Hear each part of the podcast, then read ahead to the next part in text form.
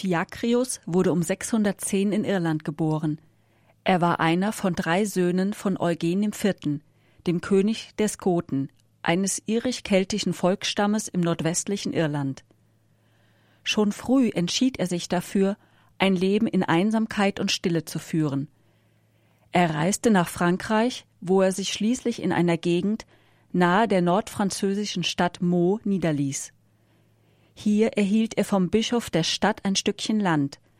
Es heißt, Bischof Farron habe ihm eine so große Fläche versprochen, wie der Einsiedler an einem Tag umgraben konnte. Über den grabenden Fiakrius entstand später eine Legende über ein Pflanzenwunder. Demnach wurde das Waldstück, das er erwarb, zu einem blühenden Garten. Als der Mönch mit seinem Stab die Erde berührte, soll sie sich geöffnet haben. Die Bäume wichen zur Seite und es erblühten Blumen und farbenprächtige Pflanzen. Bis heute ist sein Name in der Botanik verewigt. Herbe de Saint-Fiacre heißt in Frankreich ein weißblühendes Kraut, das zu den Raubblattgewächsen gehört.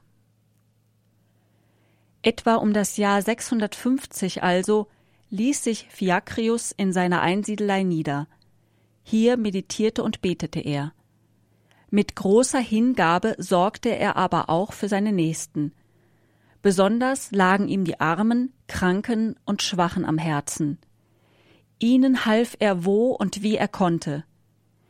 In den Jahren darauf soll er aufgefordert worden sein, wieder nach Irland zurückzukehren und die Thronfolge seines Vaters, des Königs der Skoten, anzutreten. Fiakrius aber lehnte ab.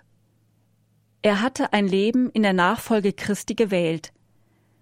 Sein Versprechen zu Ehelosigkeit, Armut und Gehorsam wollte und konnte er nicht zugunsten des Throns aufgeben. So suchten mit der Zeit immer mehr Menschen, die seiner Hilfe bedurften, die Einsiedelei auf. Bald schlossen sich Gleichgesinnte dem Einsiedler an und ließen sich bei seiner Klause nieder. So wuchs mit den Jahren die Einsiedelei zu einem Kloster. Um dieses herum entstand in der darauffolgenden Zeit das Örtchen Saint-Fiacre-en-Brie, das den Namen des Heiligen trägt. Um das Jahr 670 starb Fiakrius einen friedlichen Tod in seiner Einsiedelei. Es dauerte fast 900 Jahre, bis seine Reliquien im 16. Jahrhundert ihren Platz in der Kathedrale von Meaux fanden. Weitere Teile der sterblichen Überreste des Mönchs wurden von Mitgliedern der Medici-Familie nach Topaia in Italien gebracht. Weil die nahe von Saint-Fiacre gelegene Bischofsstadt zum Ort der Verehrung wurde, wurde der Heilige bald auch Fiacrius von Meaux genannt. Sein Grab allerdings blieb in der Kirche von Saint-Fiacre-en-Brie und war im späten Mittelalter ein wichtiges Ziel von Wallfahrten. In der Kapelle der Kirche betete schon Anna von Österreich für die Genesung ihres Mannes Ludwig des 13. Als ihr Mann geheilt war, führte sie auch die anschließende Geburt ihres Sohnes, des späteren Königs Ludwig XIV., auf ihren Besuch in der Kapelle zurück. Doch die Verehrung von Fiakrius ging auch über das Gebiet Frankreichs hinaus.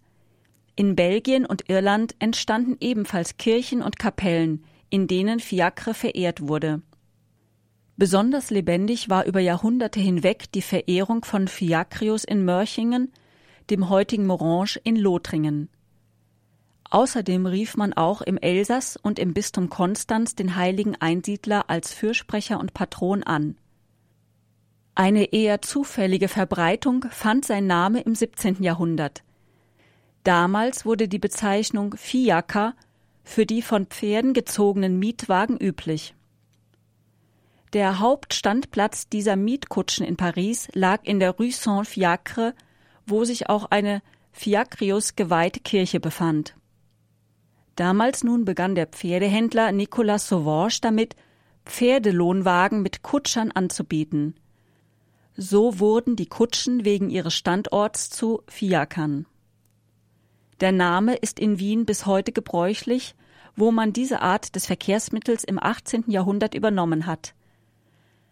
Auf Abbildungen und Darstellungen ist Fiacrius entweder im einfachen bürgerlichen Gewand oder in der Kleidung eines Einsiedlers zu sehen. Oft wird er mit einer Schaufel in der Hand dargestellt. Diese soll zeigen, dass er sich seinen Lebensunterhalt selbst erarbeitet hat. Ein weiteres Attribut des Einsiedlers ist der Grabscheit, eine Art Spaten, aber auch der Rosenkranz. Auf Wandmalereien ist er in einem Garten stehend zu sehen, eine Anspielung auf die überlieferte Legende. So verwundert es nicht, dass die Gärtner den heiligen Fiakrius zu ihrem Patron machten.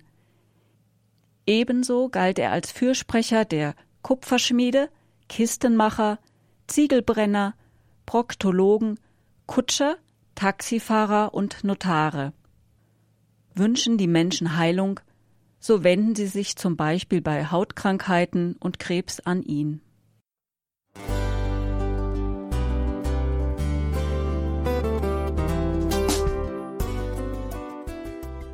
Liebe Zuhörerinnen und Zuhörer, vielen Dank, dass Sie unser CD- und Podcast-Angebot in Anspruch nehmen. Wir freuen uns, dass unsere Sendungen auf diese Weise verbreitet werden. Dieser Dienst ist für Sie kostenlos. Für uns ist er allerdings mit einem nicht unerheblichen finanziellen Aufwand verbunden. Deshalb sind wir für jede Spende dankbar.